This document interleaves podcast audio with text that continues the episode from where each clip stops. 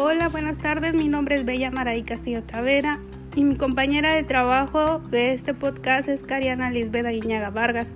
Actualmente estudiamos la carrera de Educación noveno cuatrimestre, módulo 3, en la Universidad del Desarrollo Profesional, sede Mante. A continuación les vamos a hablar sobre el tema formadores, tutores y estudiantes en educación a distancia. Como sabemos, el papel del docente es fundamental, tanto en la forma presencial como en ambientes virtuales, por lo que desde mi punto de vista el docente debe tener el papel de crear experiencias educativas valiosas, pertinentes, coherentes. Es importante que se les deje a los alumnos tener ese protagonismo del proyecto de aprendizaje, ya que como sabemos son creadores de contenido en los ambientes virtuales. Los docentes deben generar entornos para que los estudiantes que además de protagonistas y creadores sean capaces de construir y apropiarse del saber. Para empezar este podcast empezaremos con el subtema 3.1, cómo asegurar la participación activa de los alumnos. Bueno, pues este es un tema muy interesante ya que como docente se debe de saber que el aprendizaje debe ser centrado en el alumno. De acuerdo a ello es importante considerar el logro de la participación activa por parte de los estudiantes. Para ti, Cariana, ¿qué significa la participación activa del alumno en la educación a distancia?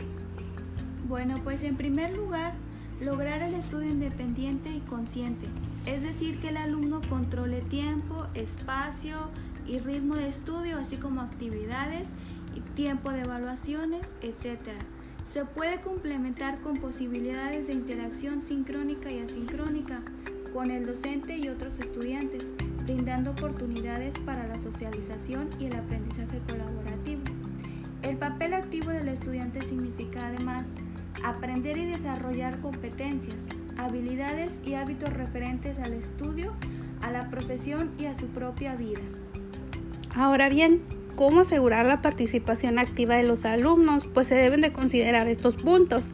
Se necesita un entorno de aprendizaje que fomente el desarrollo de una conciencia de los conocimientos poseídos y de la metacognición del aprendiz, que incremente las posibilidades de su autorregulación y autoinstrucción. También se deben determinar los nuevos aprendizajes que sean requeridos y que han de favorecer mediante la propuesta de recursos adecuados que les sugieran relaciones con su labor profesional.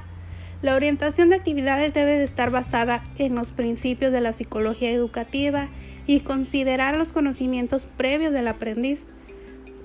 La verdad es que son temas muy interesantes, pero ahora hablemos un poco sobre el sistema de aprendizaje que viene siendo el subtema 3.2 y es que como ya se ha venido estudiando el autoaprendizaje, la capacidad técnica y crítica para el aprendizaje autogestivo basado en la disposición para el manejo de recursos por parte del estudiante que asume el compromiso de su aprendizaje independiente, es decir, la responsabilidad de su proceso educativo. Pues sin duda el mayor logro de la educación a distancia es que permite el estudiante desarrolle un sistema de autoaprendizaje y de autoevaluación el sistema de autoaprendizaje permite que el alumno logre la madurez y responsabilidad necesaria para que sea sujeto de su propio aprendizaje y un crítico de su propio aprender, midiendo sus conocimientos y tomando conciencia de sus habilidades y aptitudes. Bueno, pues ahora hablemos sobre el tema 3.3, que habla sobre el rendimiento y fracaso en los estudios a distancia. Tu compañera, ¿qué opinas o conoces sobre estos temas? Considero que algunas variables que se relacionan con el rendimiento y el fracaso de la educación a distancia son como la motivación por el estudio, las habilidades de los estudiantes para el autoaprendizaje, el autocontrol y algunas sugerencias para aumentar el rendimiento escolar y evitar el fracaso en la educación a distancia son garantizar la orientación al estudiante, garantizar estrategias de enseñanza desarrolladas, perfeccionar el proceso de comunicación y la interacción, asegurar un correcto sistema de evaluación y garantizar un proceso de administración y gestión de los materiales e infraestructura necesaria. Sin duda se debe tomar en cuenta todo esto al momento de estar en la educación a distancia. Ahora sobre el tema 3.4, que es la figura del tutor y sus cualidades, ¿cómo crees que se debe dar, Cariana?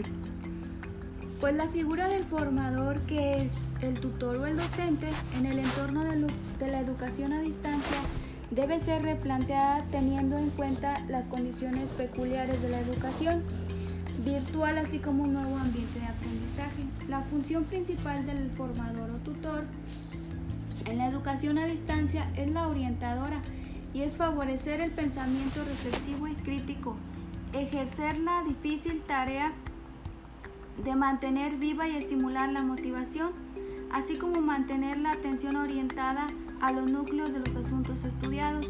Esto requiere de nuevos hábitos y habilidades poco comparables a los comunes en los medios presenciales. Claro, un buen formador tutor debe reunir el siguiente perfil de competencias, características, habilidades y actitudes. Por ejemplo, ser creativo, crítico, comunicador y conciliador. Poseer conocimientos y habilidades con el uso de los medios de comunicación.